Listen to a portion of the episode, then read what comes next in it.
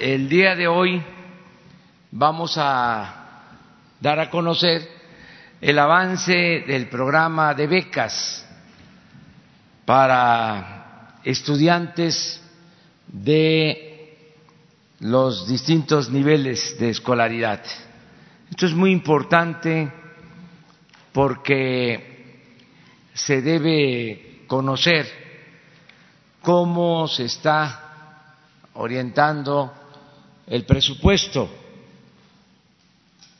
se está combatiendo la corrupción, cero corrupción, cero impunidad, y hay un plan también de austeridad republicana, porque no puede haber gobierno rico con pueblo pobre.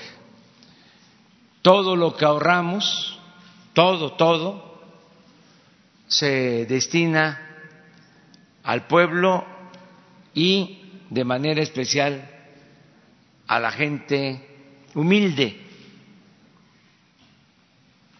Sostenemos que por el bien de todos, primero los pobres,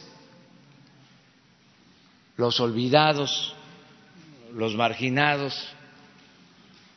Hay, desgraciadamente, en nuestro país mucha pobreza. Entonces, estamos dando preferencia a los pobres. Todos los programas de bienestar van orientados a las comunidades más apartadas marginadas, donde vive la población más pobre y lamentablemente entre los pobres están los indígenas, que son los más olvidados de México. Es una vergüenza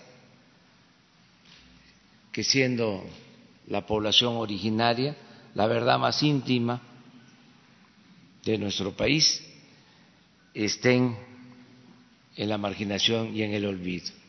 Por eso, todos los programas eh, parten de la periferia al centro. desde las comunidades más apartadas hacia las ciudades. Y en el caso de las ciudades se eh, prioriza a las colonias marginadas, a las colonias pobres de las grandes ciudades del país. Eh, vamos a que conozcan cómo vamos en la entrega de las becas. Todo esto también lo vamos a ir haciendo para que se tenga información sobre el destino de los recursos, porque se habla de ajustes en el presupuesto eh, y eh, a veces se desconoce quiénes son los que se benefician. Sí, pues ya no hay los sueldos elevadísimos que existían, hay una disminución en los gastos, pero están recibiendo más los mexicanos y en especial la gente humilde. Está recibiendo más que nunca en la historia con estos programas de bienestar. Entonces, vamos a que nos expliquen cómo están las acciones, los programas, las becas que se otorgan y también que conozcan cómo está ya funcionando eh, el Instituto para la Creación de 100 universidades públicas, 100 universidades públicas en distintas partes del país y también ubicadas en las zonas más pobres y marginadas, donde no hay eh, escuelas de nivel superior. Entonces vamos a empezar. Eh, María Luisa Albores, secretaria de Bienestar, nos va a explicar una parte, luego Ariana Montiel, Esteban Moctezuma y la maestra Raquel Sosa. Terminando la exposición, abrimos eh, la sesión de preguntas y de respuestas.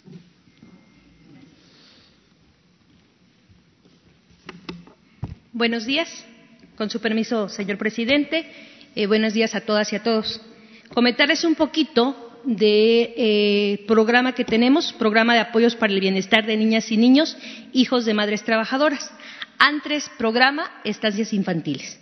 Primero, eh, comentar que de acuerdo a lo que ha estado comentando nuestro presidente y como misión de la Secretaría de Bienestar, todos los programas en este caso de la Secretaría de Bienestar, buscan ser integrales y hacer efectivos los derechos de todas las personas. Eh, seguimos un enfoque de ciclo de vida. Atendemos de cero hasta que las personas fallecen. En este sentido, atendemos todas las necesidades específicas de cada persona que tienen en las etapas de su diferente desarrollo. Eh, y comentarles que los apoyos se entregan de manera directa, como se ha ido comentando a lo largo y ancho del país en cada asamblea. Es prácticamente lo que busca bienestar, es de, la, eh, de Hacienda o de Tesorería a la persona que es beneficiaria o participante del programa. En el programa de apoyo para el bienestar de niñas y niños hijos de madres trabajadoras está planteado de la siguiente manera. Es un apoyo de niños de uno a cuatro años en, de 1.600 pesos bimestrales, 800 pesos cada mes, y cuando el niño o la niña tiene alguna discapacidad, es un apoyo de 3.600 bimestrales y se va a la edad de 1 a 6 años. Eh, en este sentido, se puede apoyar hasta tres niñas o niños en un hogar. Son entregas directas en medios de pagos bancarios, que eso sería para todos los programas de bienestar, la eliminación de trámites y mecanismos que dan pie a discrecionalidades y a corrupción, eh, la prioridad a nuestras niñas y a nuestros niños indígenas y sobre todo si eh, existe alguna discapacidad. El uso transparente, responsable y eficiente de los recursos públicos. Eh, podemos ver en una tabla, esta tabla es la totalidad de todas las entidades del país, que sumamos en mayo una meta de niñas y niños que reciben el apoyo de 213.437 y eh, de ellos 3.101 niños tienen alguna discapacidad. Este sería el total y están las entidades. Le doy la palabra a la compañera Ariadna, subsecretaria de Bienestar.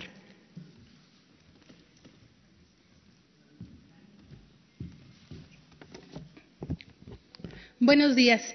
Vamos a, dar el informe de cómo vamos en lo que ya ha planteado la Secretaria de Bienestar, eh, la ingeniera Albores, de cómo vamos ya dispersando los recursos eh, en este programa. ¿Avanzamos? Gracias. Eh, ya habíamos dado un informe del censo, hablo brevemente de ello. Teníamos registrados 330 mil niños, localizamos a 213 mil, que están representados por 203 mil madres, padres o tutores y a partir de ahí ese es nuestro universo eh, con el que estamos trabajando. ¿Si avanzamos? Eh, el 100% de las personas que localizamos como mamás, papás o tutores que aceptaron el programa son 203.262. Eh, de esta manera, como ya se informó, hay eh, hogares que pueden recibir más de un apoyo por lo tanto, eh, la población objetivo, que son los niños y las niñas, son 213.437 eh, niños y niñas. Ya de este padrón establecido, fuimos a buscarlos, casa por casa, como lo ha instruido el presidente, para que no haya una intermediación en el tema de la entrega de los apoyos. Adelante. Eh, el avance que hasta el día de hoy tenemos es eh, la entrega de 188.060 eh, órdenes de pago hacia las madres, padres y o tutores y estamos llegando a una meta de 197.719 niños y niñas que cuentan ya con su apoyo económico para su sistema de cuidados, que representa el 92.6% de la meta planteada de los 213 mil niños y niñas. Hemos entregado la totalidad de los pagos, pero estos pagos tienen eh, un mes de, vigencia y si no se cobran, se cancelan y se reintegra el dinero a la Secretaría de Bienestar. De tal manera que están entregados pero cobrados, eh, que es la instrucción del presidente, que informemos de manera muy puntual eh, lo que implica el apoyo ya dispersado en el bolsillo de los padres, madres y tutores, en este caso, de este programa. Eh, y nada más, eh, la siguiente lámina, eh, para finalizar.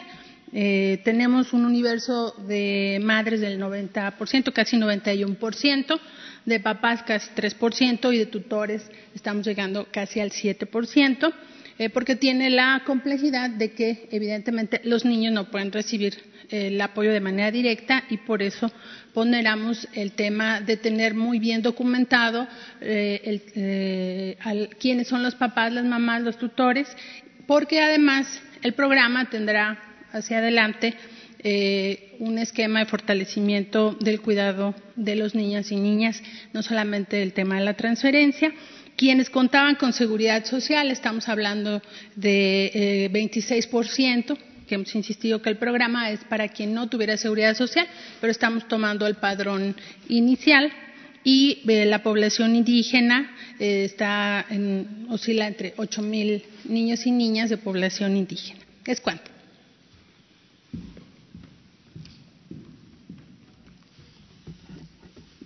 Muchas gracias, señor presidente. Muy buenos días a todas y todos. Eh, los programas de las becas para el bienestar Benito Juárez eh, tienen una meta de siete millones ciento cuarenta mil beneficiarios. Están divididos en tres componentes: las becas de educación básica, que son para eh, tres millones seiscientos ochenta y seis mil eh, familias. Estamos hablando de mil seiscientos pesos bimestrales. En educación media superior, la meta es de tres millones ciento cincuenta y cuatro mil personas, eh, también son 1.600 pesos bimestrales. Y en eh, educación superior, la beca es de 4.800 pesos bimestrales y la meta es de 300.000 estudiantes. Para ver el avance de cada una de ellas, le pido a Leticia Ánimas, que es la coordinadora del programa Becas de Bienestar, que nos eh, comente sobre el avance. Muy buenos días. Con permiso, señor presidente. En este momento en educación básica tenemos una meta de 3.6 millones de familias por atender. Hemos dispersado ya los recursos a 2.26 millones de familias y ya han cobrado 1.56 millones de familias con un avance en el cobro del 69% con respecto a lo dispersado.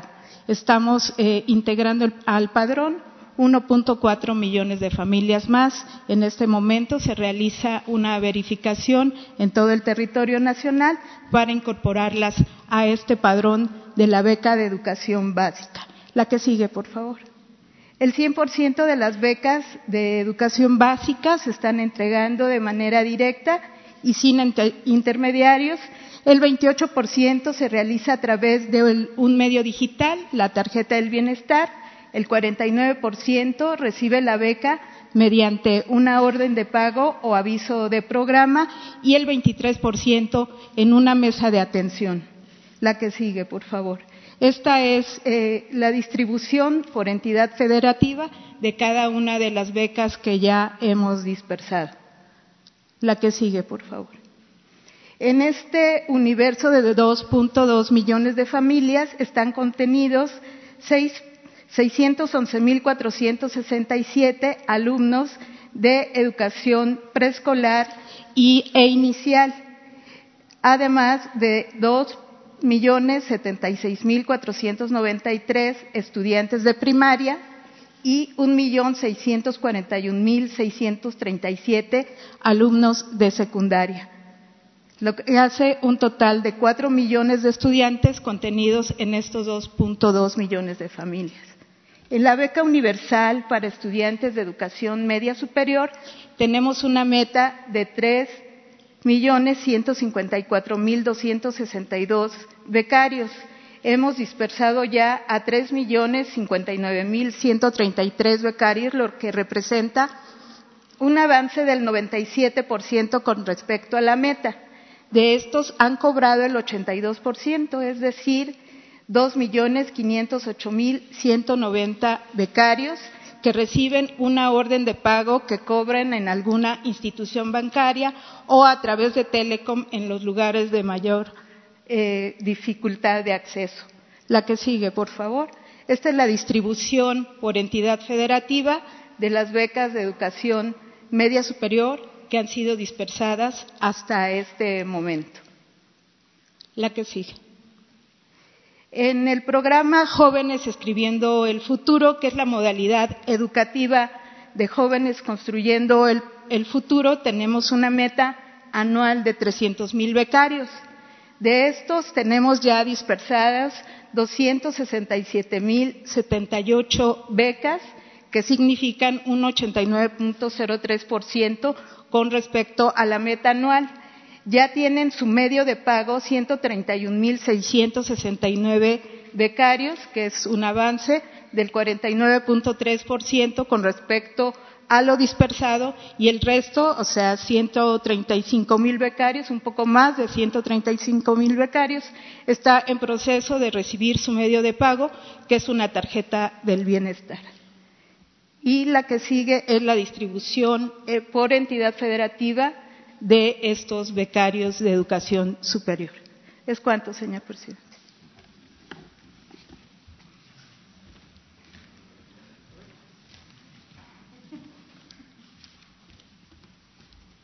Presidente. Muy buenos días a todos ustedes. Rápidamente una exposición del programa de Universidades para el Bienestar Benito Juárez García. Como creo que ya todos sabemos, eh, se dedica a jóvenes excluidos de la educación superior por razones económicas o de impedimentos de acceso de las eh, instituciones de educación superior públicas. Es una opción de educación completamente gratuita eh, y es una opción que asume todos los costos de la educación de nuestros estudiantes, además de unas becas mensuales de 2.400 pesos. Eh, de 2.400 pesos. Está previsto como capacidad máxima del programa llegar hasta prácticamente 300.000 estudiantes. Eh, ¿Podemos pasar al mapa, por favor?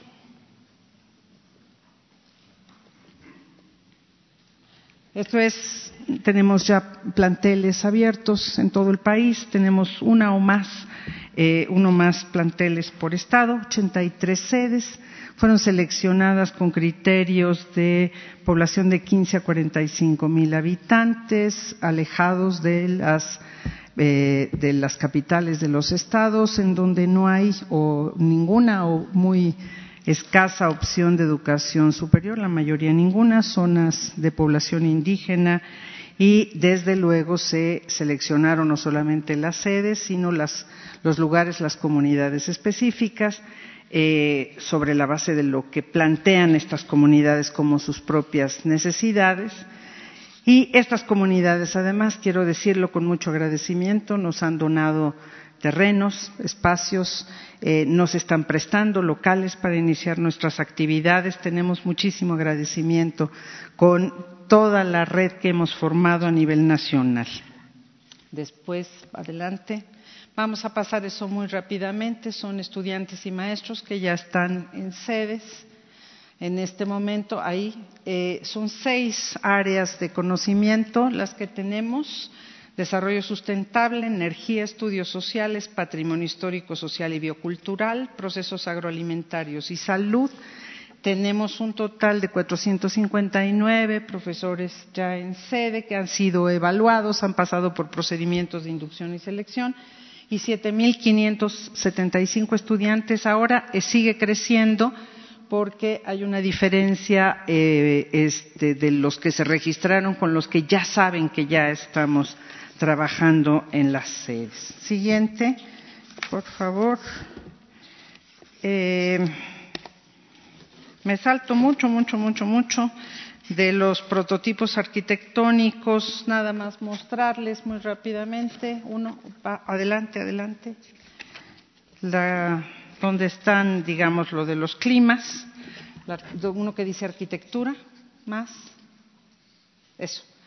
Están previstos planteles para clima seco, templado y tropical. Se han hecho muchos estudios arquitectónicos de seguridad estructural, etcétera, para que podamos avanzar. Y finalmente nos pasamos toda la información de las sedes y vamos a ver lo que cuesta el programa tres tipos de posibilidades de gasto. Ya muy al final, donde dice costos y gastos, porfa.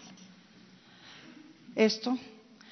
Eh, los planteles eh, que estamos planteando son el, cómo está distribuido los mil millones de pesos que nos han asignado para equipamiento y explicarles simplemente de manera muy rápida las tres, las dos fases que estamos planteando de construcción. Es la, un poquito antes, la, la anterior. Eso. Posibilidades de planteles para 320, 640, 960 estudiantes y los costos totales. Todo esto está costeado gracias a un extraordinario equipo administrativo que tenemos. Eh, con todos los gastos actuales, etcétera. De manera que esto es, por eso cuando dijimos que costaban 10 millones de pesos los planteles, pues es exactamente así. Muchísimas gracias. Bueno, pues esto es lo que se está haciendo. Eh, el propósito, pues, es informar, porque nos eh, tienen que ayudar eh, todos los mexicanos. Es eh, gobierno del pueblo, para el pueblo y con el pueblo. Y para que todos empujemos al elefante reumático y mañoso que era el gobierno y que este hay que hacerlo caminar. Pues todos tenemos que empujar y para empujar al elefante y que camine, que es un cuerpo de avance lento, porque el gobierno no estaba hecho para esto, estaba hecho para facilitar el saqueo, la corrupción, para que todos participemos, pues se requiere de que haya información, sino cómo se ayuda. Es muy importante que las madres, los padres de familia sepan que hay estas becas en todo el país, que sepan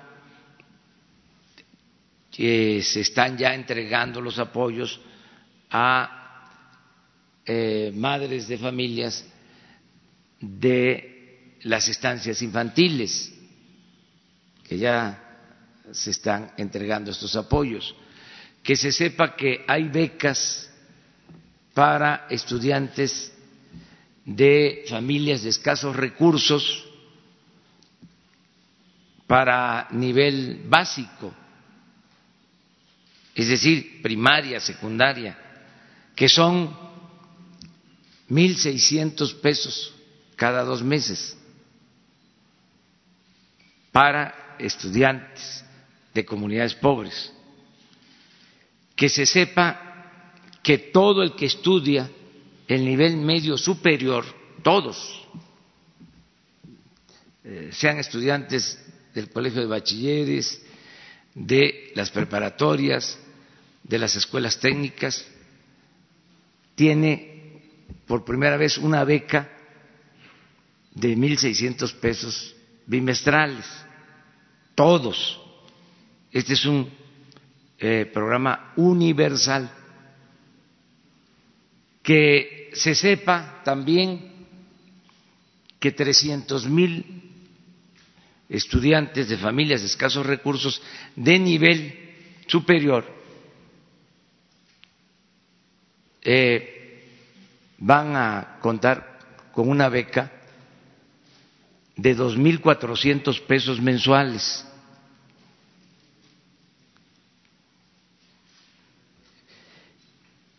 Que bueno, se está avanzando, eh, pero que se eh, informen que existen estos programas. Se hizo un censo, pero pudieron quedar afuera. Este, quienes no estaban en ese momento, que se pasó, se pasó a, a visitarlos, que sepan que existe este programa y eh, se tienen eh, reservas en la medida de que se va teniendo presupuesto, se va ampliando el programa, se va a ir ampliando el programa, eh, que se conozca que existe este plan para crear 100 universidades públicas y que ya, como lo acaba de informar Raquel Sosa, ya hay más de 80 este, iniciando labores. a veces se hacen las convocatorias por Internet, pero ya sabemos que en la mayoría de las comunidades no hay Internet, sobre todo donde queremos que se atienda la demanda de educación superior. Entonces, por eso, eh, informar para que se acerquen. Hay eh, también eh, más demanda de escuelas. ¿Qué hizo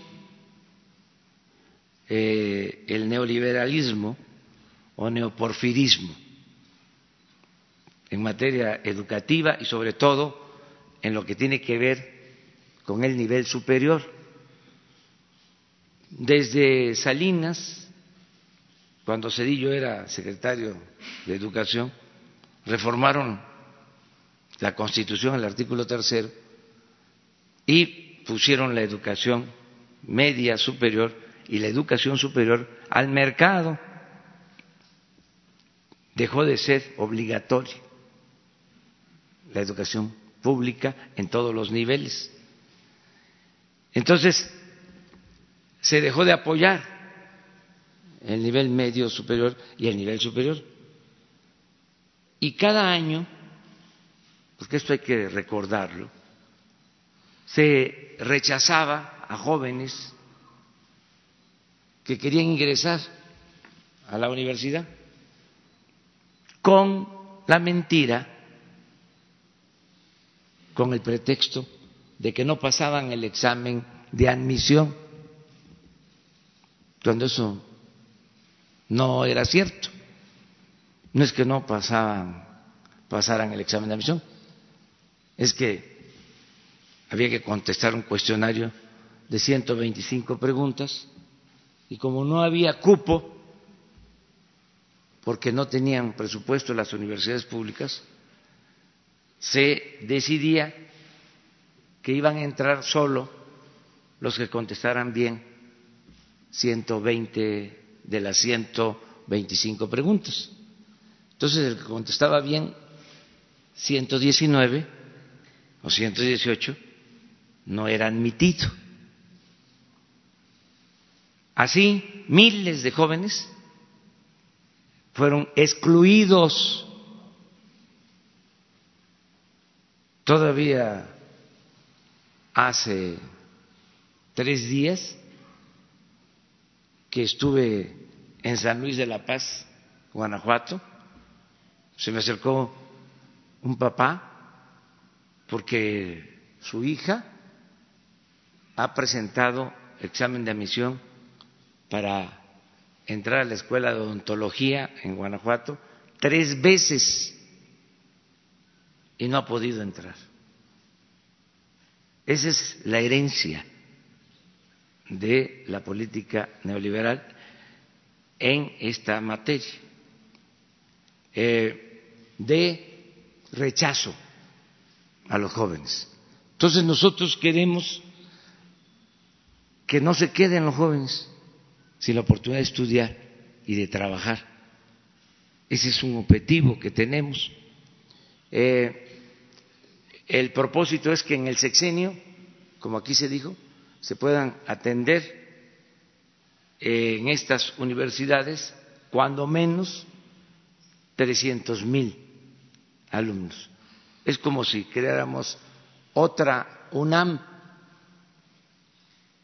que es más o menos el número de alumnos que tiene la UNAM, en los pueblos más pobres de México. Entonces, es informarle a la gente que existen todos estos programas. Eh, tenemos como propósito llegar a 10 millones de becas para estudiantes. Y esto va a ayudar mucho.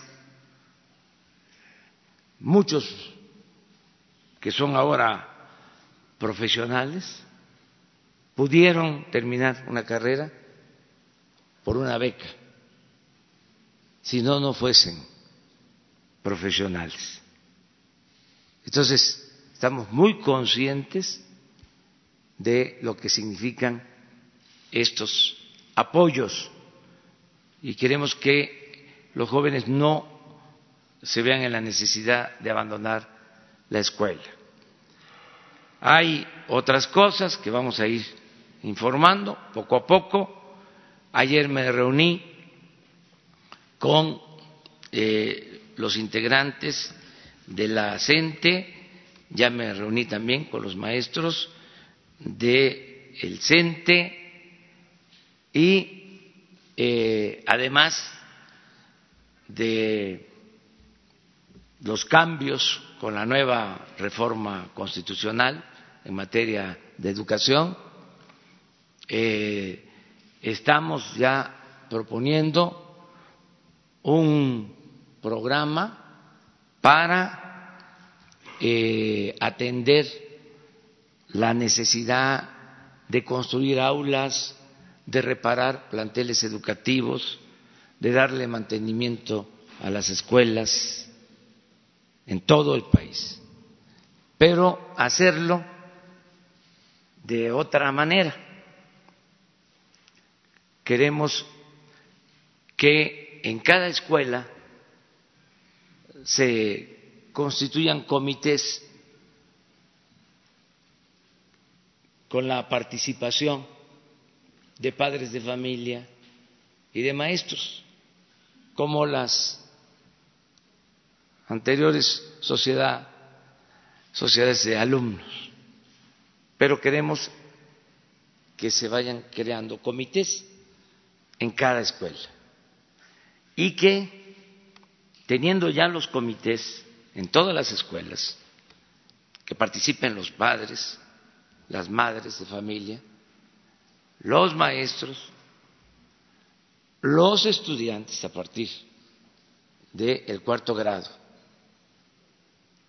que se elija ese comité en la escuela. Teniendo ya constituido ese comité en todas las escuelas del país, de acuerdo al número de estudiantes, a las necesidades, destinar desde la tesorería de la federación los recursos que requiere cada escuela para mejorar sus instalaciones y para el mantenimiento. Una orden de pago trimestral, semestral, con un presupuesto. Que ya no pase el presupuesto por instancias gubernamentales, ni del gobierno federal, ni de los gobiernos estatales, ni de los gobiernos municipales, que vaya directo, para que nos ayuden los padres de familia, porque son los planteles, las escuelas donde estudian sus hijos, y que se encarguen de construir el aula si hace falta, de repararla, de tener los muebles, los mesabancos, de la pintura, de que estén bien los baños, de que no falte el agua, de arreglar las escuelas. Este es un plan que vamos a llevar a cabo. Pronto estamos eh, eh, ya analizándolo, necesitamos crear cerca de 300 mil comités por el número de escuelas que hay en el país. Pero esto va a ayudar mucho porque es mejorar la educación desde abajo y con la gente es otro cambio que se va a implementar. Bueno, esto es general, vamos a seguir hablando. Ayer, eh, porque ya abrimos la sesión de preguntas y, respuestas, ayer se quedaron pendientes tres compañeros. Vamos a empezar con ellos tres, con, los tres compañeros que no encuentro aquí, aquí están sus nombres. Roberto Cruz.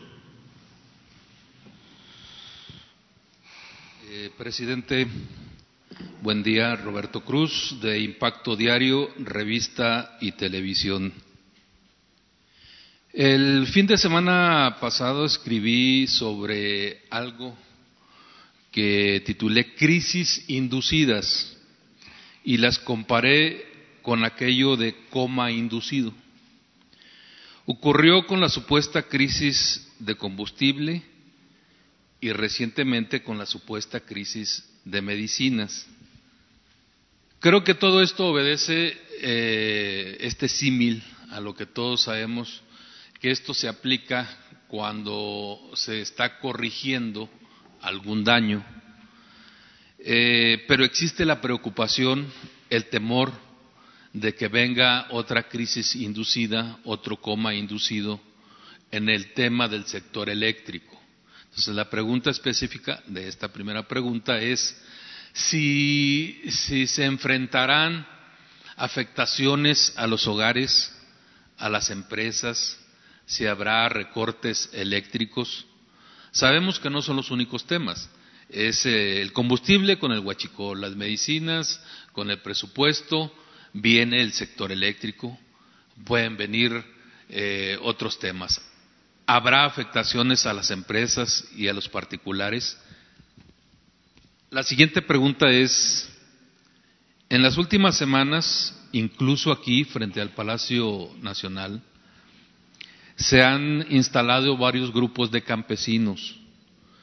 Hoy hay un plantón, un campamento instalado en el centro de la ciudad de la Unión Nacional de Trabajadores Agrícolas de Chiapas.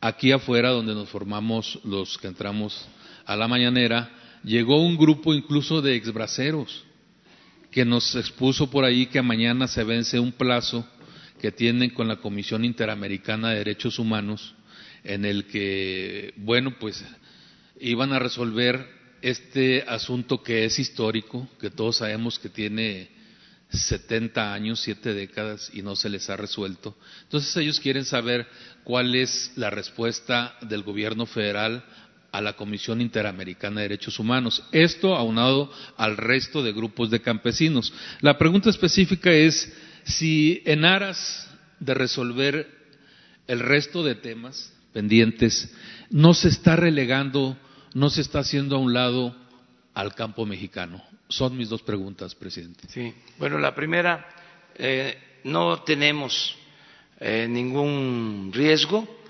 de eh, perder la capacidad de asegurar la energía eléctrica a todos los hogares. no hay motivo, tenemos este, plantas suficientes, hay reservas de energía para abastecer todos los hogares y abastecer las empresas, eh, porque eh, hay eh, un buen desempeño de la Comisión Federal de Electricidad. pueden haber apagones en donde no se construyeron eh, líneas de transmisión, en el caso del sureste, que hace falta reforzar eh, líneas de transmisión, pero ya se está atendiendo esta necesidad. Y eh, yo aprovecho para decirles que eh, son muy buenos los trabajadores electricistas como son muy buenos los trabajadores de México. Yo sostengo que a México lo ha salvado siempre la cultura. Por eso hemos enfrentado todas las calamidades. La cultura ha salvado a México frente a las calamidades de todo tipo, temblores, eh, hambrunas, inundaciones, malos gobiernos, corrupción, plagas, siempre ha salido adelante México por su fortaleza cultural. Y lo otro, que es muy importante, otro pilar de eh, nuestra nación, son los trabajadores. Los trabajadores eh, de la educación. Los maestros son de primera, eh, fueron muy ofendidos en el pasado, pero eh, son los que están trabajando en las comunidades más apartadas, en las escuelas, maestras, maestros, son los que cuando voy a las giras este, me llevan sus peticiones porque se les están cayendo las escuelas. O sea, el maestro no solo eh, el que se dedica a enseñar en el aula, sino el maestro que es eh, un medio de eh, intermediación entre la comunidad y el gobierno, el que promueve el desarrollo en las comunidades. Entonces, es un tesoro tener trabajadores como los maestros. Los trabajadores petroleros, excepcionales, los obreros, los técnicos, los ingenieros, los electricistas, les comentaba yo, hay una tormenta, se cae una línea em, porque se caen árboles, se quema un transformador y a las pocas horas ahí está de nuevo la luz. Los electricistas. Presidente, pero se, había comentado que se iba a ir contra todos aquellos que se han robado por años la energía eléctrica, eh, que van a desaparecer los diablitos, todo eso no irá a afectar en un momento dado. No, porque ¿saben qué pasa? Como en todo, la corrupción siempre tiene que ver con los de arriba, con los machuchones. Es que eso nos hicieron creer que el corrupto era el que se robaba una bolsa en el mercado, o el que se robaba una gallina, un pavo. Y los grandes ladrones ni siquiera perdían su respetabilidad. El problema está arriba. ¿Dónde está la corrupción en la Comisión Federal de Electricidad? Entre otras cosas. Bueno, en los contratos leoninos que entregaron para la construcción de gasoductos. Estamos hablando de miles de millones de dólares no es eh, el consumidor que tiene que pagar 300, 400, 500, 600 pesos por su consumo. el problema está arriba. Entonces, los eh, gasoductos ni siquiera están operando porque se pensó en el negocio y hacia adelante. A lo mejor ni hacían falta. Es como la construcción de los hospitales por todos lados, porque lo que les importaba era el contrato. Y ahí dejaron tiradas las obras. Entonces, no hay problema de eh, abasto de energía eléctrica. Y aprovecho también para decir, no va a aumentar el precio de la luz en términos reales. Estamos cuidando eso, porque fue mi palabra y voy a cumplir con ese compromiso. Ni las gasolinas, ni el gas, ni la luz van a aumentar en términos reales. ¿Saben qué otros trabajadores son de primera? los marinos y los soldados. Marinos y soldados es pueblo uniformado. Por eso vamos a sacar adelante el país, por los trabajadores, con los trabajadores. Me están ayudando todos, me están apoyando, me están respaldando. Y saben que no se van a cometer injusticias que no va a haber despidos como los hubieron masivos a trabajadores electricistas, trabajadores petroleros. No. Entonces, sí vamos a poder eh, avanzar. Tu otra pregunta. Sobre el campo mexicano y, sí, campo mexicano. Vamos a apoyar a los productores. Lo estamos haciendo. Eh, Estamos nada más, igual que en el caso de las becas, cuidando que les llegue a los campesinos el apoyo de manera directa, porque existía el procampo. ¿Y qué pasaba? El que tenía más recibía más. Les daban a los que tenían 100, 200, 300, 500, hasta mil hectáreas les daban subsidio. Y el que tenía media hectárea, el que sembraba para comer, no recibía ningún apoyo. Entonces, todo eso ya cambió.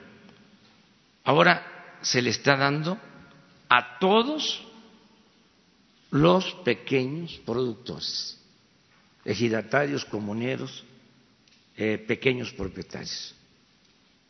Se les está entregando también de manera directa. Esto tiene molestos algunas organizaciones, porque ¿qué pasaba? Se entregaba el dinero a las organizaciones y ellos repartían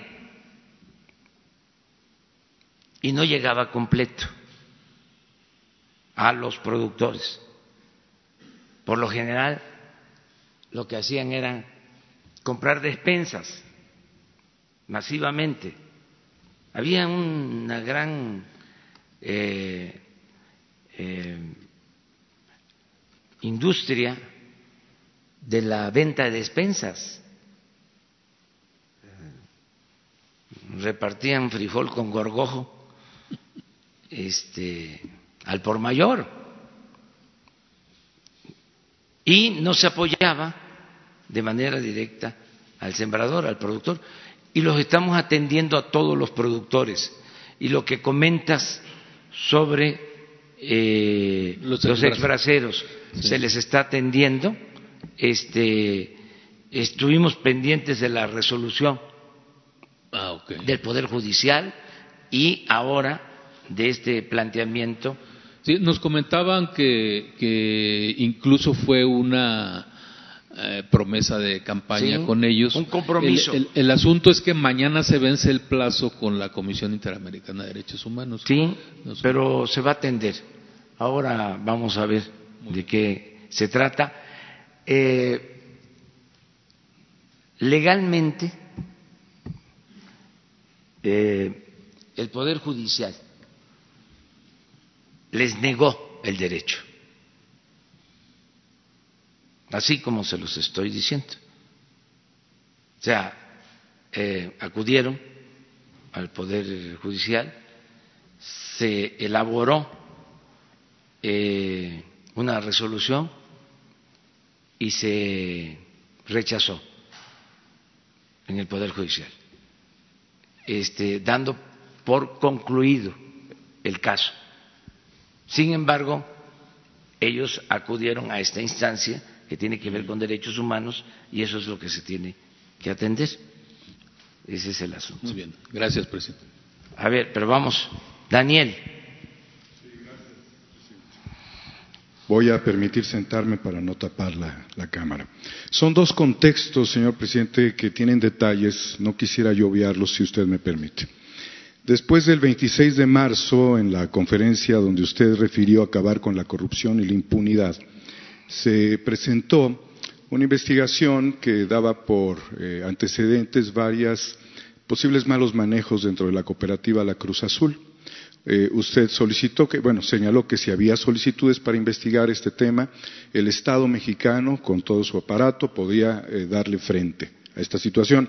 Sucedió un revés, señor presidente, que fue el ataque artero contra un socio cooperativista, opositor al director general, el cual fue llevado a un penal de Veracruz eh, en un hecho muy parecido al de Lidia Cacho, un secuestro judicial, y solamente estuvo seis días allí, Víctor Velázquez, Víctor Manuel Velázquez Rangel, porque no había elementos.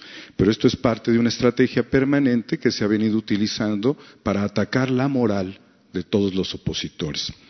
Eh, paralelamente a esto, el 13 de este mes, el 13 de mayo, ocurrió un arrebato de totalitarismo cuando fueron suspendidos los derechos de 13 socios cooperativistas. Así porque sí. Eh, bueno, eh, se ha creado una organización de mujeres luchadoras eh, de la cooperativa que son nietas, hijas, madres, esposas. Y esta organización también ha sido judicializada. El año pasado, señor presidente, el 29 de septiembre, del 2018, se desarrolló la Asamblea General de los Cooperativistas, que dio como resultado un avance democrático dentro de la organización, pero utilizando al Poder Judicial, han sido destituidos los socios opositores, ya que el juez 24 de lo civil, Luis de Gives, destituyó a los presidentes de la Comisión eh, del Consejo de Administración y al de Vigilancia, que habían sido elegidos legalmente en la Asamblea, y posteriormente, en un acto inconstitucional, también los destituyó de sus puestos de trabajo, ya que no solamente son dueños, son socios, también trabajan, aplicándoles medidas cautelares. Hubo una respuesta de todos ellos que fue la impugnación ante tremendísima arbitrariedad y esto llegó a las manos del magistrado de la Sala Sexta, Francisco José Uber Olea Contró, el cual no se ha pronunciado al respecto violando los artículos octavo y diecisietavo constitucionales. Y en un acto de inconstitucional, bueno, pues estas personas han luchado eh, para que sea revisado su tema, debido a que el, magistrado, eh, Ubero Lea Contró, lleva 18 casos de la cooperativa. Eso parece mucha coincidencia. La guerra interna, porque esto es lo que se desató, ha llegado a un punto insostenible cuando las mujeres luchadoras, que además han sido denunciadas, eh, han sido acosadas y han sido amenazadas de muerte. Eh, en casos eh, muy preocupantes donde van con sus hijos y criminales se les acercan, las acechan y las amenazan de muerte. lo que de este contexto resulta, señor presidente, es saber si se puede acelerar el proceso de investigación al director de la empresa, que lleva 31 años, como se ofreció, dadas las solicitudes que existen. Lo segundo es saber si se puede, a través del Consejo de la Judicatura o del fiscal de la República, valorar por qué se ha hecho esta concentración a un solo magistrado y saber si a través de la Secretaría de Gobernación y el eh, licenciado Alejandro Encinas se pudiera valorar el caso de las mujeres en su circunstancia ante la posible necesidad de ser protegidas por el Estado. Este es el primer contexto, señor presidente? Bueno, pues este sí, que Alejandro Encinas se ocupe de este caso y yo solo puedo comentarles em, sobre eh, estas controversias. Em, primero, que no hay consigna como era antes de el Poder Ejecutivo, de favorecer ni de perjudicar a nadie. Que se escuche bien y que se escuche lejos, que lo escuchen ministerios públicos, jueces, magistrados, ministros. No hay recomendación en ningún caso del presidente cuando se trata de asuntos judiciales que corresponden a la Fiscalía General o al Poder Judicial, para que quede completamente claro. Esto es un cambio. nadie está autorizado del Ejecutivo para eh, gestionar eh, nada a favor o en contra de los ciudadanos que están ventilando sus asuntos en tribunales. Así de, claro. Eh, por lo mismo, eh, pedirles a los encargados del Poder Judicial, con todo respeto, que se conduzcan con rectitud y que se acabe el influyentismo y que no haya corrupción, que haya justicia. Eso es lo que puedo decir.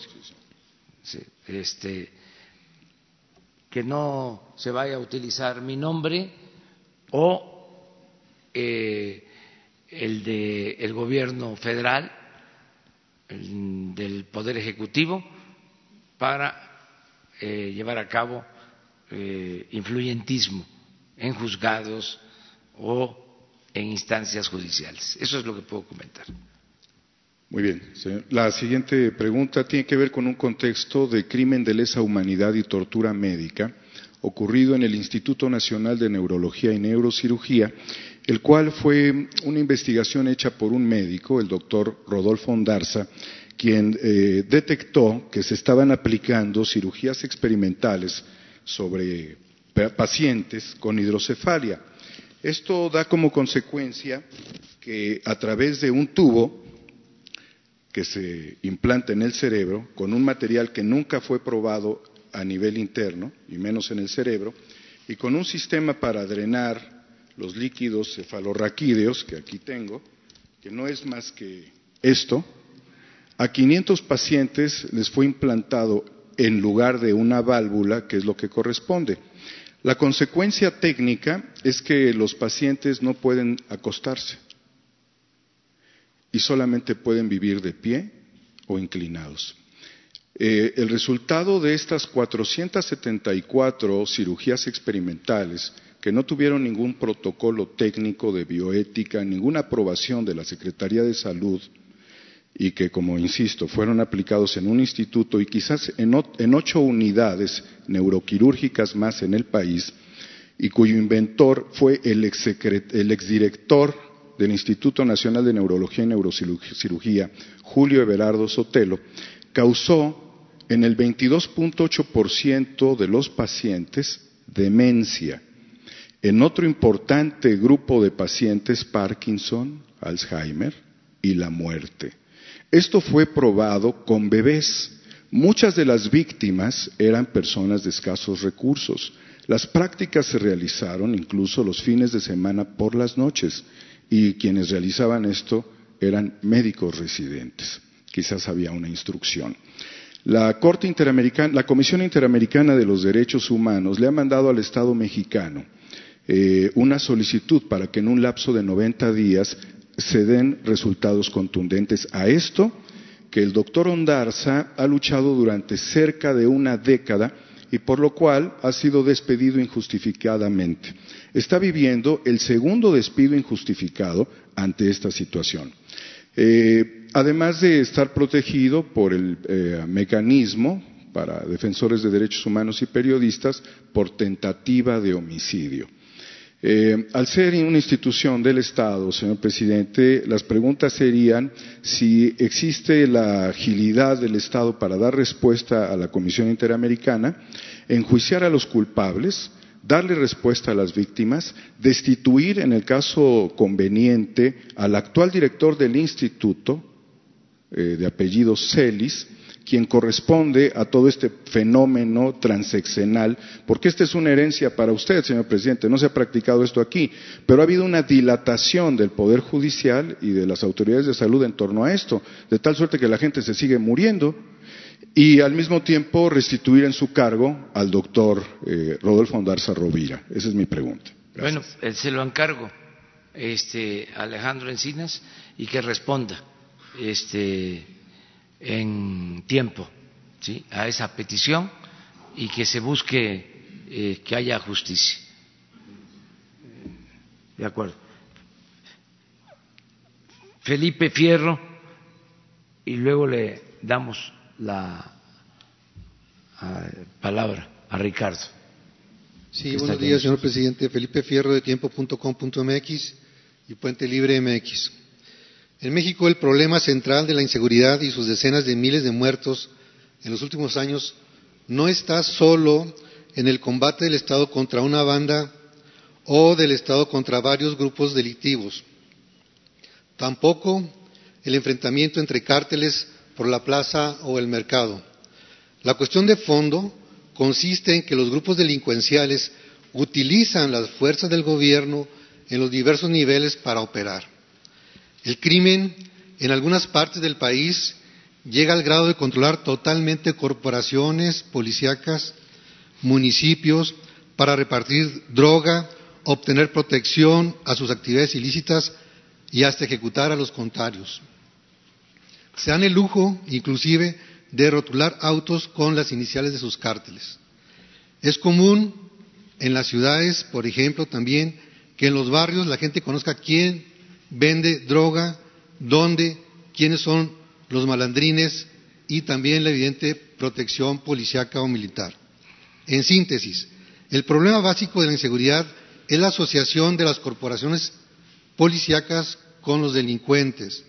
Usted ha desechado, desechado el uso preponderante de la fuerza para combatir la inseguridad y va por una solución moral de fondo. La pregunta es, ¿cuáles son los puntos básicos de su estrategia moral contra la corrupción o el guachicoleo policíaco y qué garantiza que usando los mismos elementos policíacos que antes permitieron la inseguridad por la corrupción, ahora la combatan? ¿Cómo acabar con los policías corruptos? Bueno, mire, eh, para empezar es muy bueno tu planteamiento. Eh, acerca de la corrupción o la complicidad que existía y sigue existiendo. Digo existía porque creo que ya no está permitido arriba.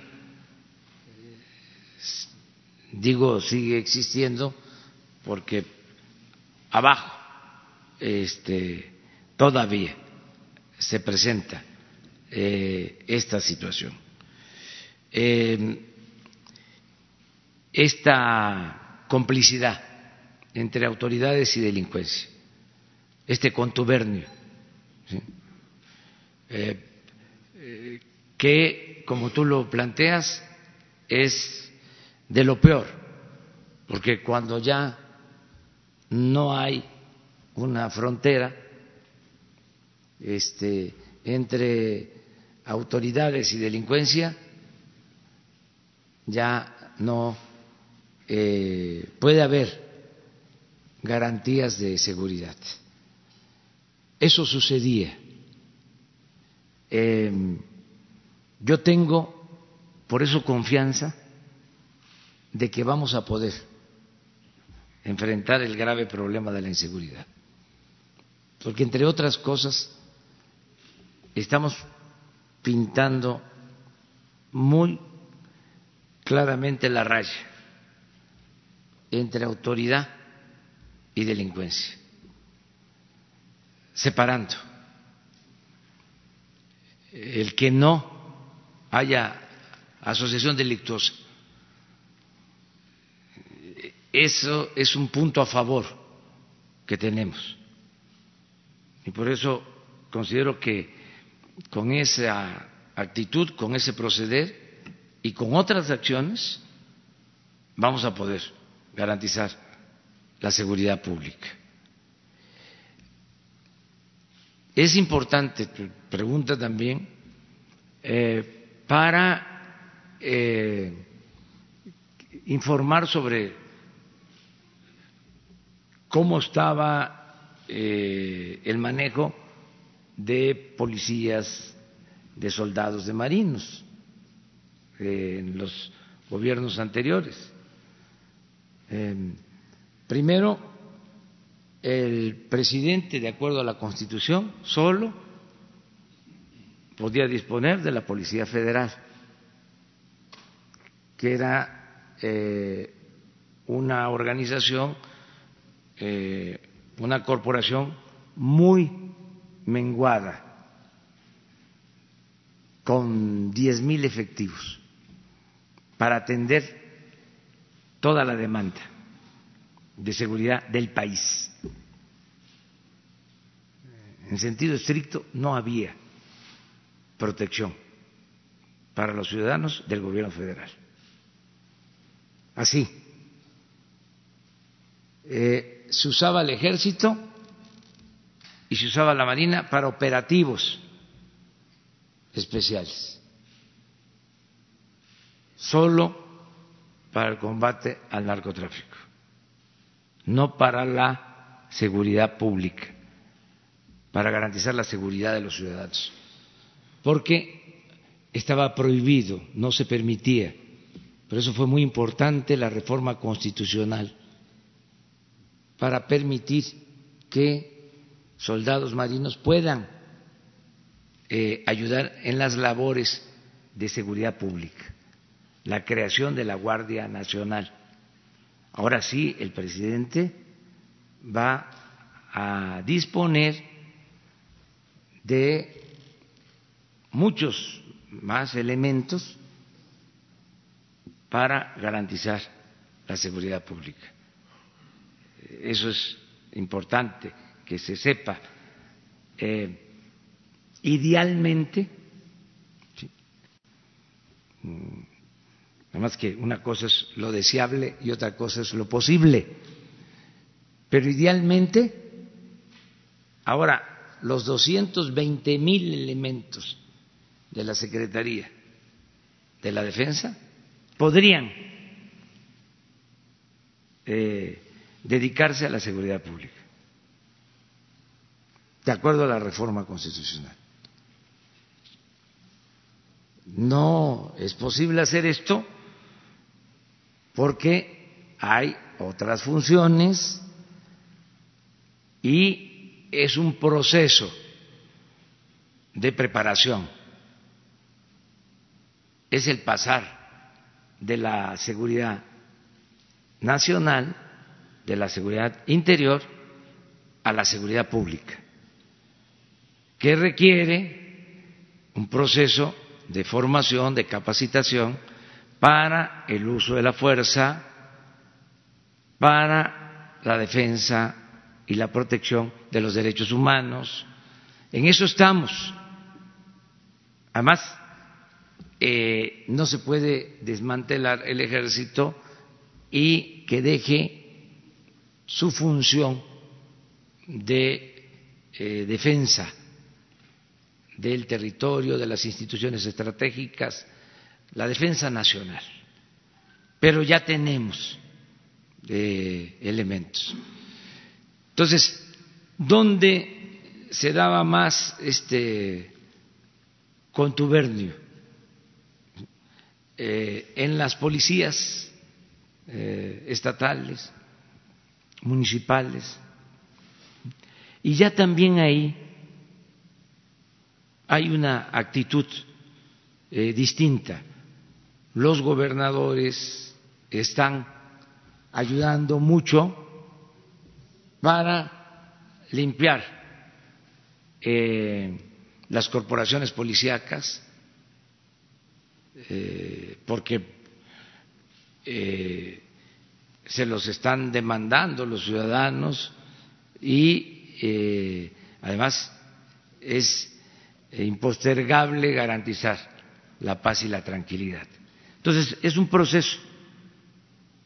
Entonces, a tu pregunta, ¿cómo le vamos a hacer? Pintando las redes, evitando que se asocien autoridades con delincuencia.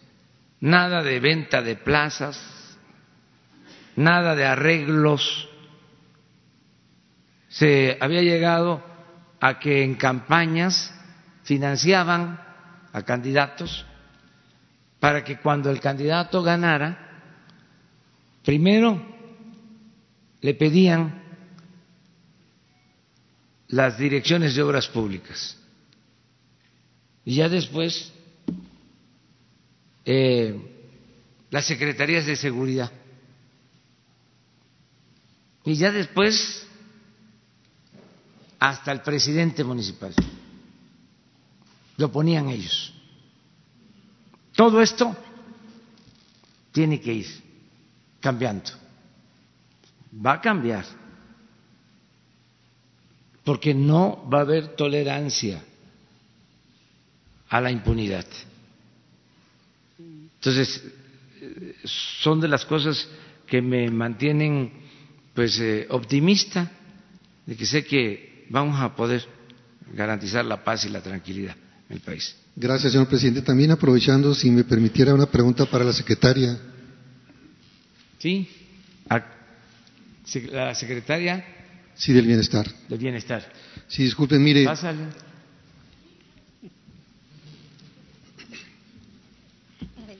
Disculpe, hay una pues denuncia pública que ha circulado durante varias semanas en el estado de Chihuahua de nepotismo, donde no hay una respuesta de la Secretaría de Bienestar pese a los intentos de buscar información.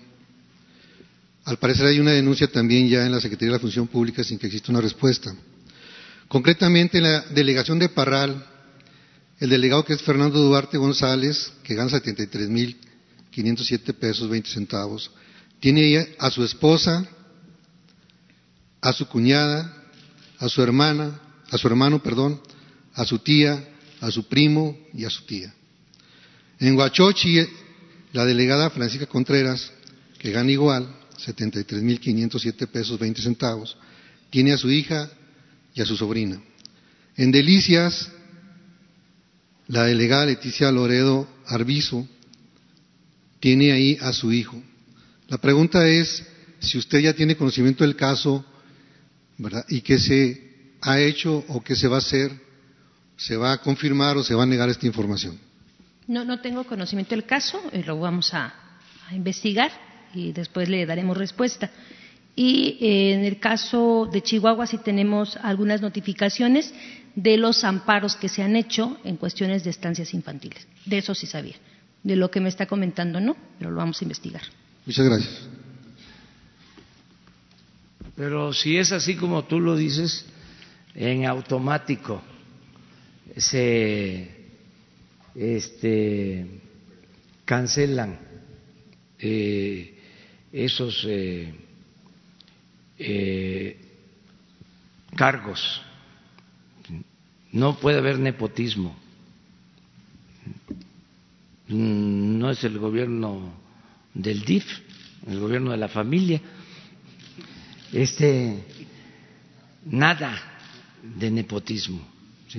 Por eso son buenas estas este, eh, ruedas de prensa y que se expresen todas estas cosas.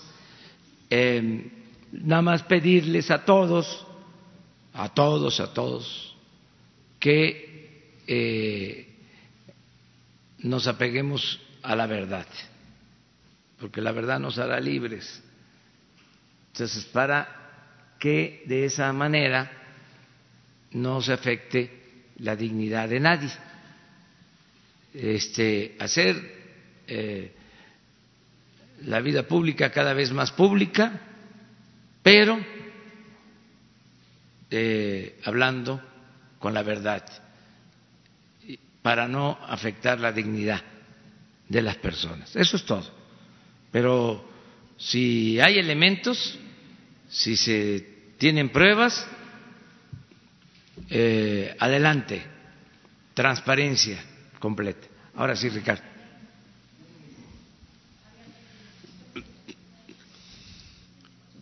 Pero ya con esto, sí, sí. Tres minutos rápidamente para no abusar de su tiempo.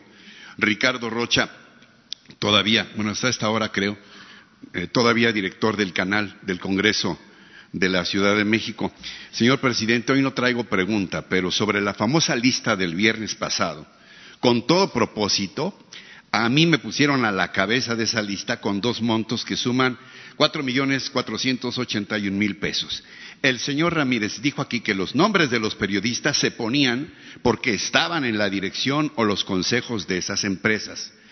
Pues déjeme decirle, como usted mismo dice, que con todo respeto, algunos de sus colaboradores no saben leer o mienten malintencionadamente.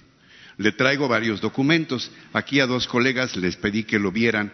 Uno de ellos, en el caso de la empresa JR Servicios de Información y Comunicación, el acta constitutiva del notario 157 del 28 de marzo de 2012.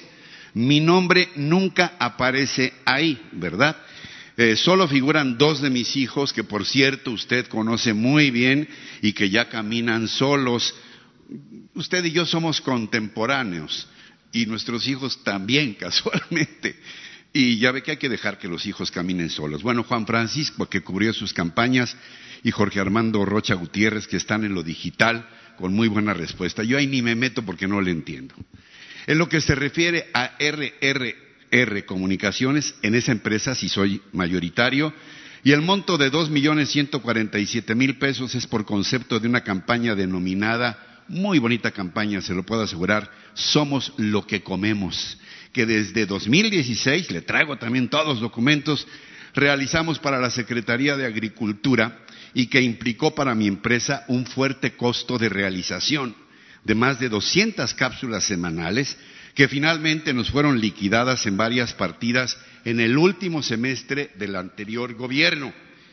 Eh, le anexo esos documentos y una copia de todas nuestras cápsulas que usted sabe cómo trabajamos. De verdad están muy, muy bien hechas. Aquí también a mi amigo Jesús le hago entrega de las cápsulas. Después, chicas, Jesús sí, sí, existen, son de, de veras.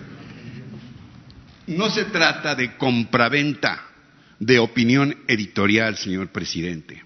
Son videos, como dicen, entregables. Qué curioso, ¿no? Fíjese usted que los gobiernos anteriores, ni los panistas ni, el gobierno prista, me acabaron nunca de aceptar porque me etiquetaban de López Obradorista. Y qué curioso que ahora el López Obradorismo me quiera etiquetar de peñista, ¿no?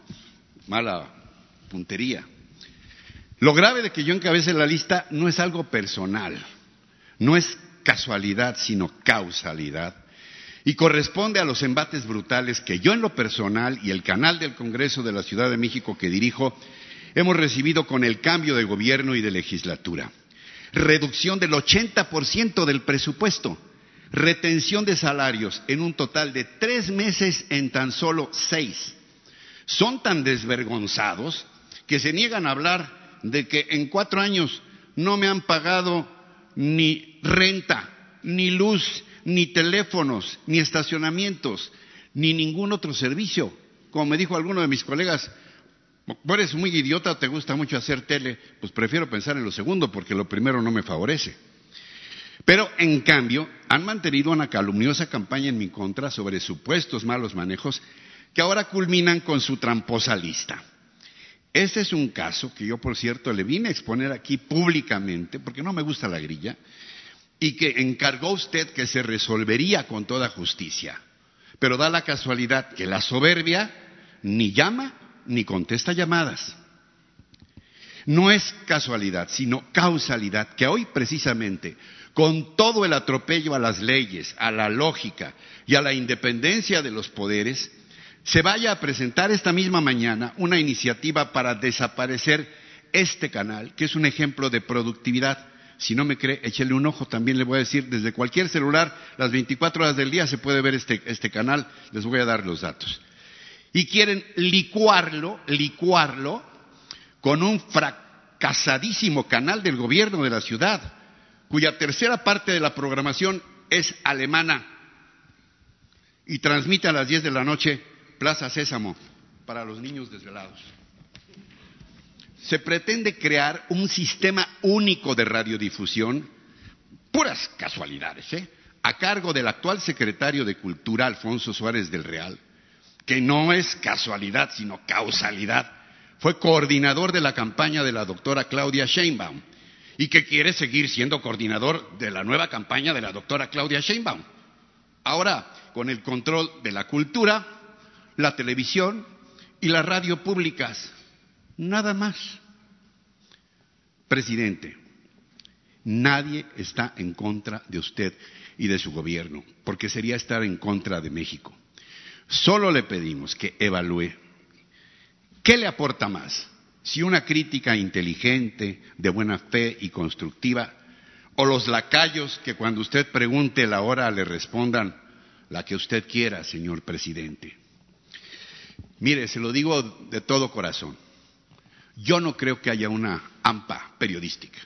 A mí jamás nadie me ha hablado para decirme hay una reunión en un lugar secreto, algún conciliábulo, para ver cómo perjudicamos al gobierno de López Obrador. O soy muy bruto como reportero, o no me toman en cuenta. Pero yo no creo. Yo incluso en esta famosa lista de 36 hay gente con la que he tenido verdaderos disensos y hasta confrontaciones intelectuales.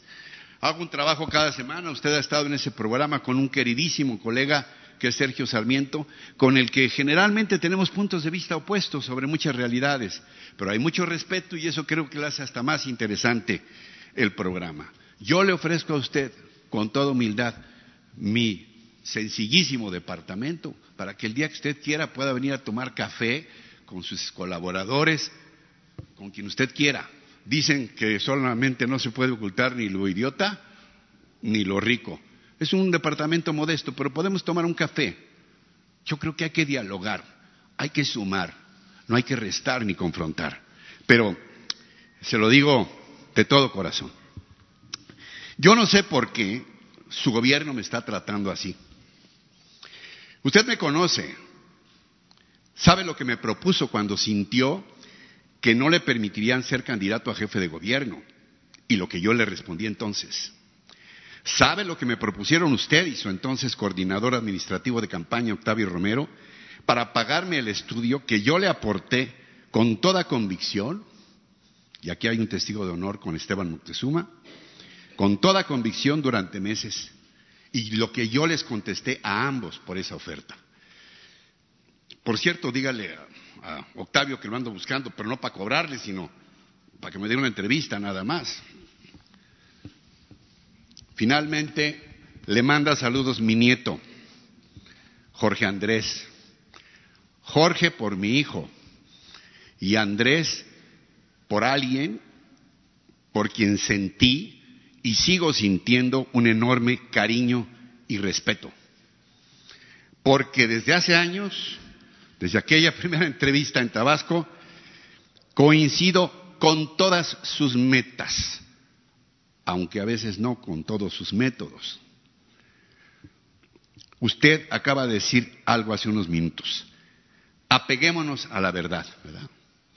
Y me hizo recordar a alguien a quien usted y yo conocemos muy bien, al ciudadano Montesquieu, quien dijo, todos estamos obligados a morir por la patria, pero nadie está obligado a mentir por la patria. Como le decía, no tengo preguntas, pero le agradezco infinitamente que me haya escuchado, presidente. Muy bien, Ricardo. Este, mira, eh, lo que tiene que ver con eh, la Cámara, con la Asamblea, pues sí es un asunto de el gobierno de la ciudad, en este caso de los asambleístas. Lo otro sí tiene que ver con una política que estamos llevando a cabo. Queremos eh, como es público y notorio, acabar con la corrupción y eh, sentimos que se abusó en cuanto a la utilización del presupuesto para subvencionar a medios de información. Mucho dinero para el manejo de eh, medios de información. Y era parte pues del funcionamiento del régimen. Em, es algo incluso que viene de lejos. Creo yo que el fundador de este régimen autoritario y corrupto fue el finado Porfirio Díaz y estableció también este sistema, lo cimentó también, que no pudo la revolución este, destruirlo como decía don Daniel José Villegas, ya lo dije una vez y lo repito ahora, se fue don Porfirio, pero quedó doña Porfiria. Y aparte de la represión del porfiriato, del mátalos en caliente, o de encierro, destierro o entierro, o plata o plomo. Eh, Porfirio eh, controló a los opositores y a los medios y todo. Y es muy célebre esa anécdota. Además, hay testimonios en su archivo pero es muy célebre aquella anécdota de cuando se para un opositor y él este, dice, ese gallo quiere maíz. Y a partir de ahí se estableció lo que se conoce como el maiceo. Entonces, para que nadie eh, cantara, para que el gallo se callara, este, repartían maíz y bastante maíz. Y esto no solo en los medios, en general. Por eso los sueldos elevadísimos de los altos funcionarios públicos, o sea, bien maiciados, para que ayudaran, facilitaran en el saqueo o se hicieran de la vista gorda. Y en el caso de los medios, lo mismo. Entonces, además de favores, además de que muchos medios eh, usaban la libertad de expresión para hacer negocios o para proteger privilegios, además se destinaba mucho dinero del presupuesto. El año pasado, 10 mil millones de pesos para la publicidad del gobierno. Entonces, eso decidimos eliminarlo, no del todo, porque se tiene que garantizar también el derecho a la información. Ahora tenemos la facilidad de que existen las benditas redes sociales. Antes eh, era más eh, indispensable el contar con los medios convencionales.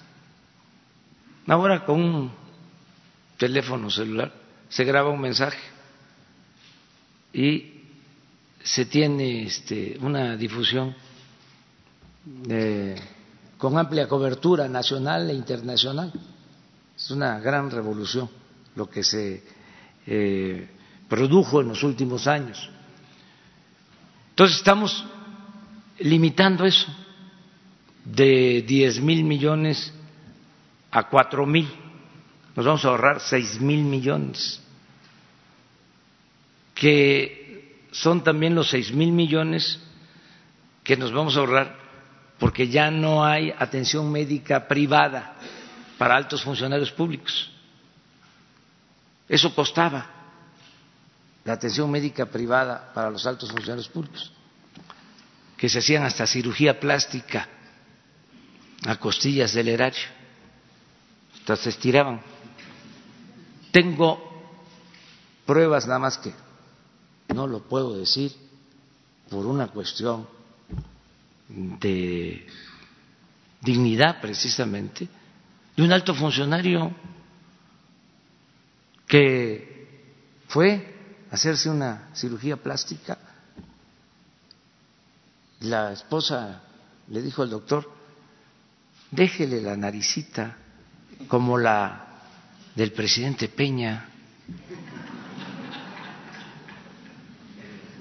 Es real lo que les estoy diciendo. Pero eso pues no lo puedo decir porque eso sí sería tremendo. Lo de los gastos de publicidad. ¿Cuál fue la historia? Nos los pidieron, nos pidieron que se diera a conocer los gastos de publicidad. De manera particular, la lista de los que estaban eh, cobrando, las empresas. Esa fue la petición. Hay que revisar, y qué bien que tú estás aclarando, de que no es lo mismo una empresa que un periodista o el estar o no estar en un consejo de administración de una empresa que le eh, daba servicio de información al gobierno. Son cosas que hay que aclararlas y que nosotros estamos en la mejor disposición de hacerlo. Y si se comete una injusticia, pues reconocerlo,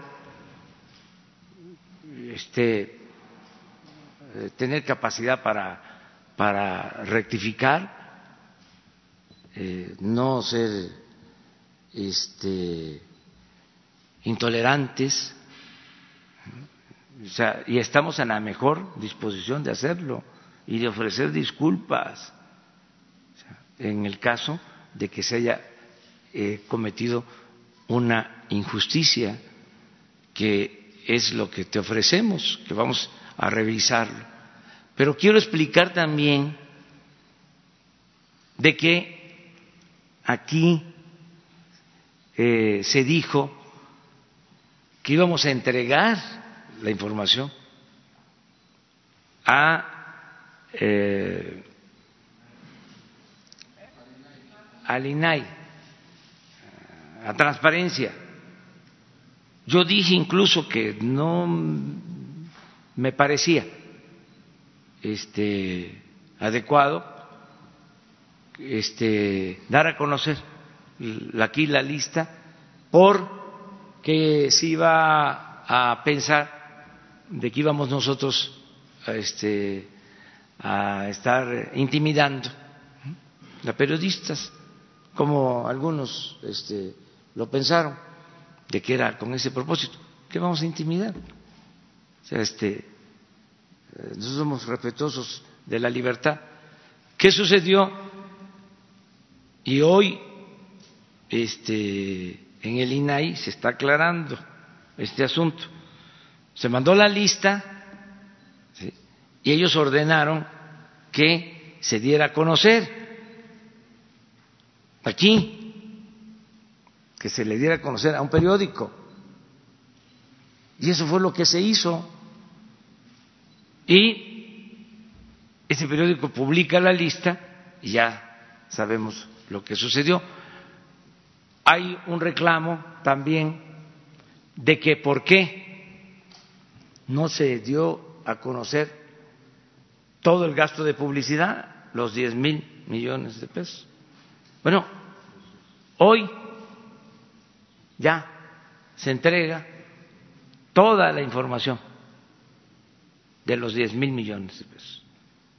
Y también el INAI va a decidir qué hacer con esa información. Eh, decirte, Ricardo, que nosotros actuamos de buena fe y que no existe eh, ninguna este, intención de perjudicarte. Claro que este, sabemos que eres un periodista profesional que en los tiempos en que nos cerraban los espacios, tú este, nos dabas oportunidad de manifestarnos, de expresarnos. Eh, cuando yo vi la lista, porque sí la tuve en mis manos, eh, lo único que dije es envíenla como está, porque tampoco iba yo a depurarla, no, no, no podría hacerlo. Hay otros amigos que en momentos también difíciles nos han ayudado y vienen ahí y dije, va, y se tiene que entender y explicar, es un servicio que se dio y este cada quien defenderse y, sobre todo, el que tiene la conciencia tranquila, pues no tiene nada de qué preocuparse. No eh, este, es la intención perjudicar a nadie. Y yo le pido a Jesús que en este caso se aclare. Sí, no, no. Hasta Esteban también. Sí. No. El café cuando quiera, presidente. Sí, sí. Sí, y bienvenido aquí. Sí, bienvenido.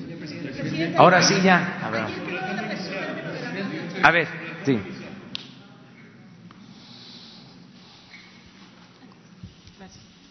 Gracias, presidente. Consultarle tres temas muy puntuales. Sobre el asunto de la planta chatarra de fertilizantes, para ponerla en operación ya tienen calculado cuánto dinero necesitarían invertir, además de todos los millones de dólares que ya eh, le metieron a ese proyecto fallido, de dónde saldrían los recursos y si realmente tiene viabilidad para operar por las condiciones en las que fue adquirida. Estamos eh, haciendo un diagnóstico. Ya la planta ya está en posibilidades de ser operada, eh, pero hay dos asuntos. Primero, pues todo lo que implicó el costo, o sea, la compra, eh, está demostrado, o sea, hay testimonios eh, de autoridades competentes de que hubo un sobreprecio.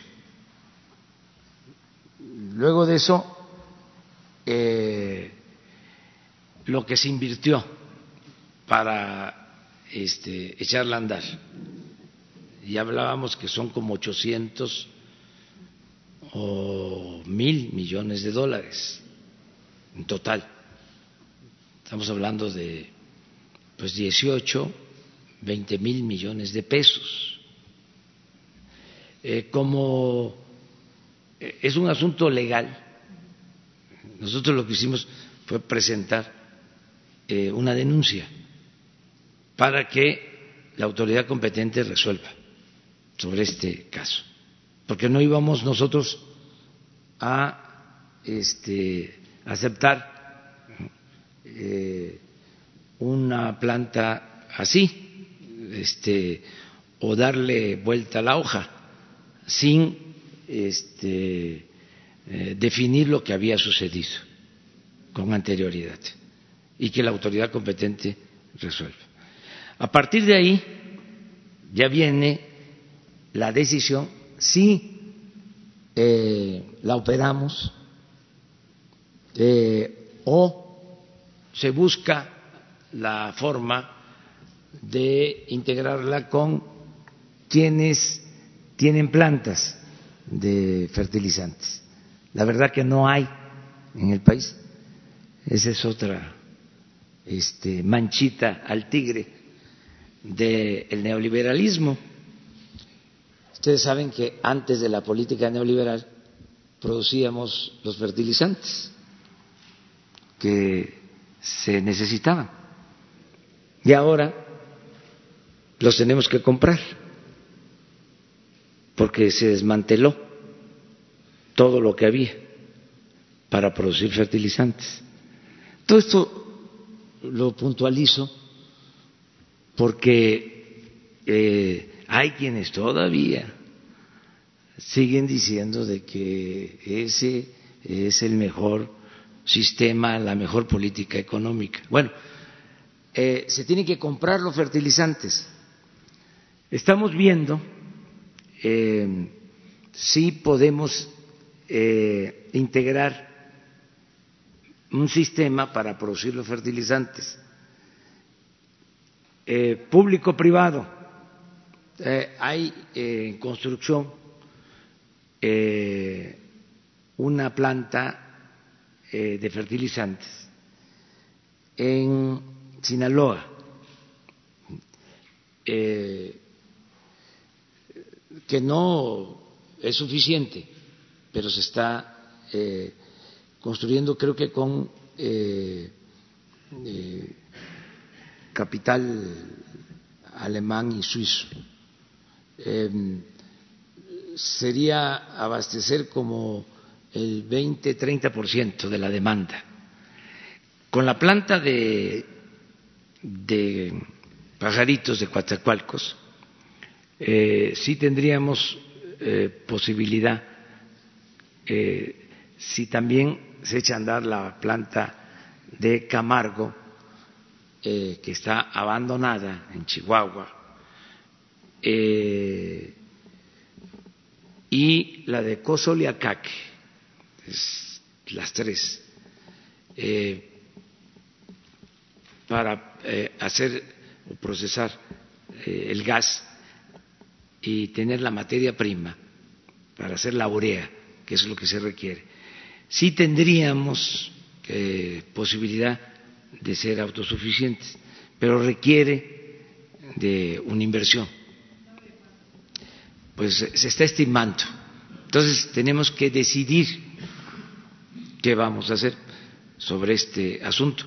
Ya hay un equipo trabajando eh, para, este, primero, tener el gas, porque no hay gas.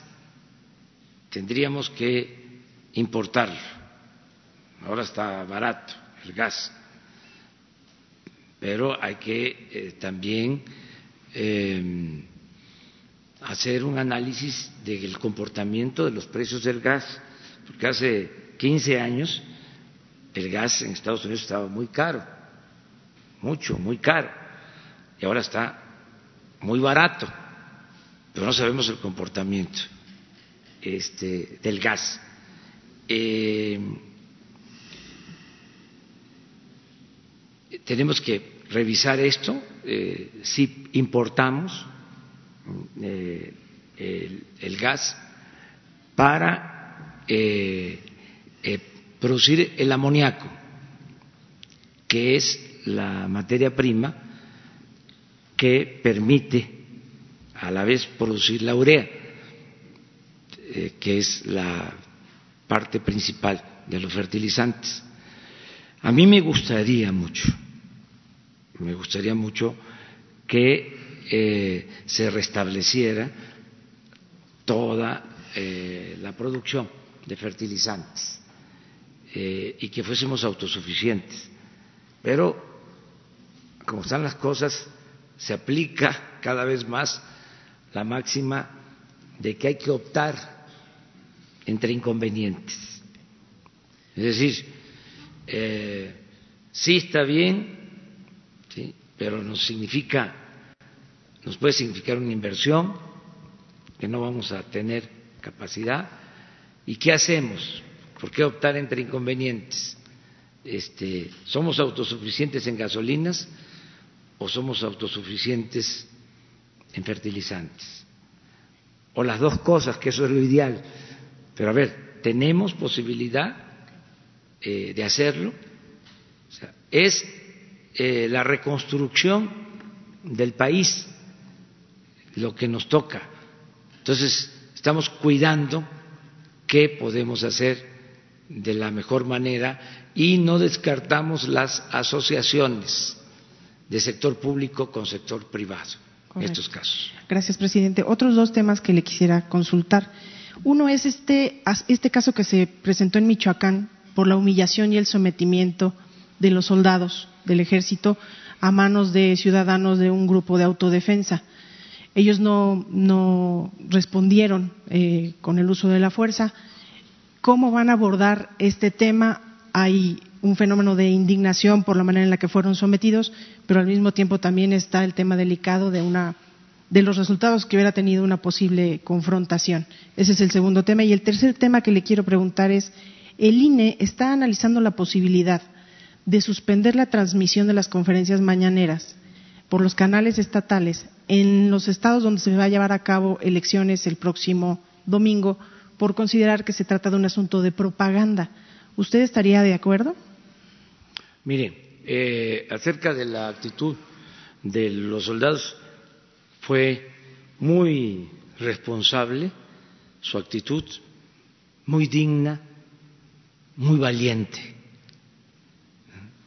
porque lo que es una cobardía, es este, abusar de eh, nuestros semejantes. Esa es una cobardía. Entonces, por eso todo mi apoyo y mi respaldo a los soldados. Los marinos, los soldados son pueblo uniformado y están actuando muy bien. Pero deben mantener esa actitud o pueden defenderse. Van a a mantener siempre una actitud prudente, eh, porque están eh, conscientes de que se deben de respetar los derechos humanos. Y que eh, a nadie se le debe privar de la vida. Son situaciones muy difíciles, eh, esto no les va a restar autoridad, al contrario, les da más autoridad. Y se está trabajando en la capacitación de los integrantes de la Guardia Nacional para eh, resolver sobre estos casos. Pero es mucho mejor, mucho mejor la prudencia este, que eh, el autoritarismo. Hay polémica sobre estos casos, pero eh, yo he podido constatar la manera responsable que están actuando marinos y eh, soldados.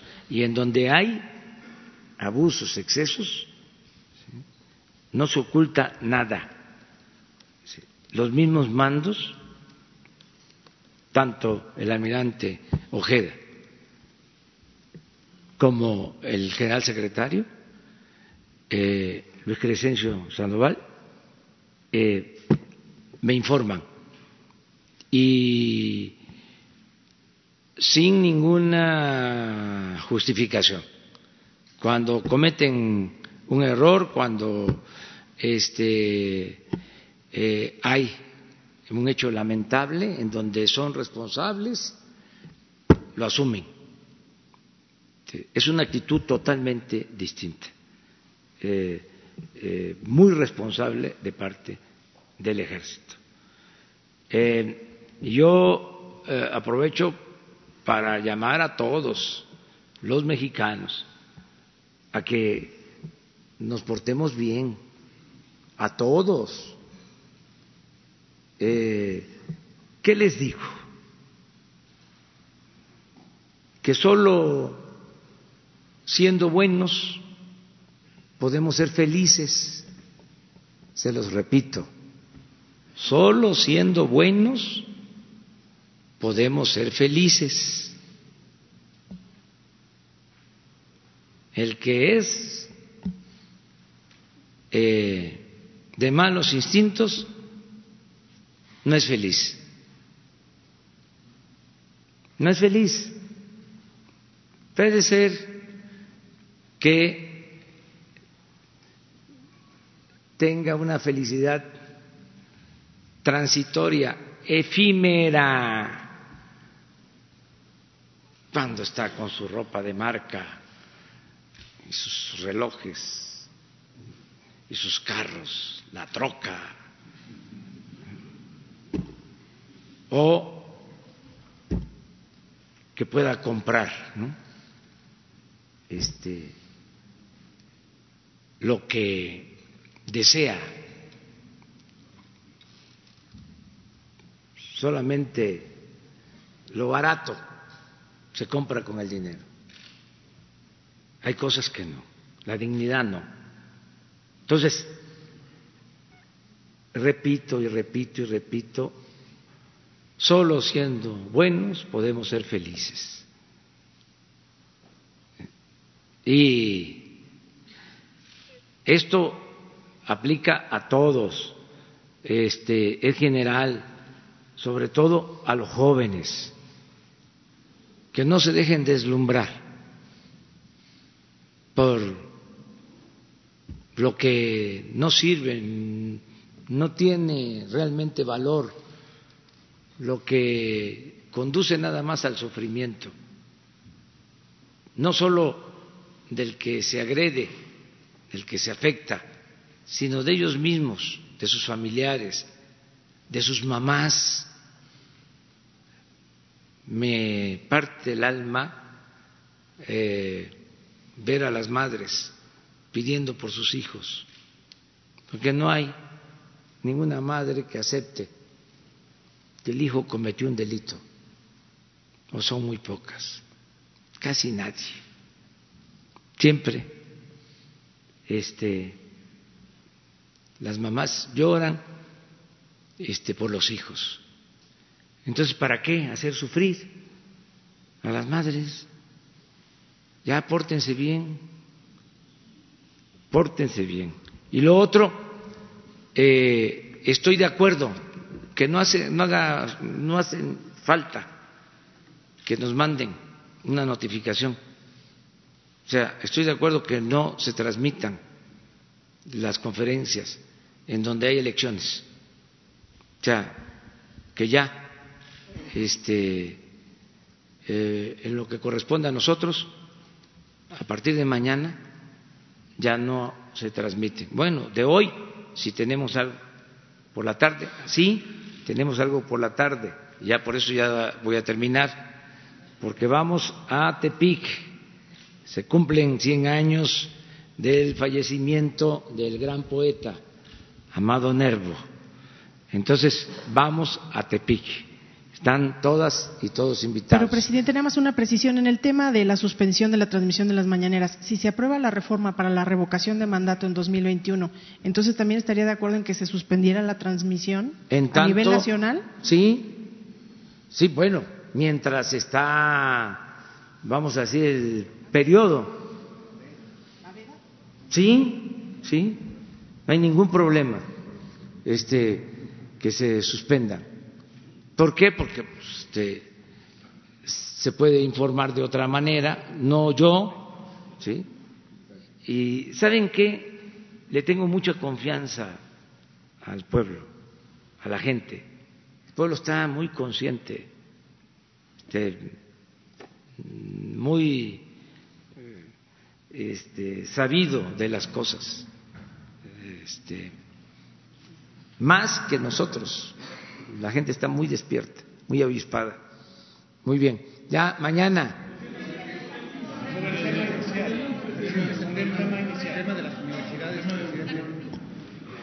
A ver, sí, ah, porque tú lo estás. Sí, muchas gracias, presidente. Daniel Blancas, de la Crónica, le agradezco eh, eh, este, esta oportunidad y eh, en aras de respetar el tiempo de usted y de los compañeros, quisiera ver eh, si autoriza eh, que Raquel Sosa pudiera eh, informarme. Tengo muchas dudas, pero obviamente el tiempo no da. Si pueda platicar con ella cinco minutos después de la conferencia para solventar todas las dudas.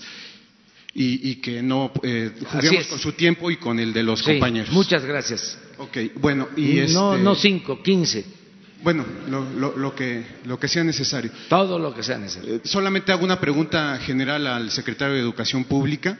Eh, ¿cuál, ¿cuál, será, eh, quién, quién manejará, secretario, los mil, mil, millones de pesos destinados para este programa de las 100 universidades, porque CREFAL es un organismo internacional que no tiene un mecanismo de rendición de cuentas, de transparencia ni obligación. ¿Qué área será la que, este, digamos, disponga de este recurso? ¿Y cuál es el mecanismo legal? Porque el presidente hablaba de que habría un organismo para esto. Sí, el señor presidente firmará un decreto para crear un organismo descentralizado que se hará cargo de todo lo referente a estas 100 universidades.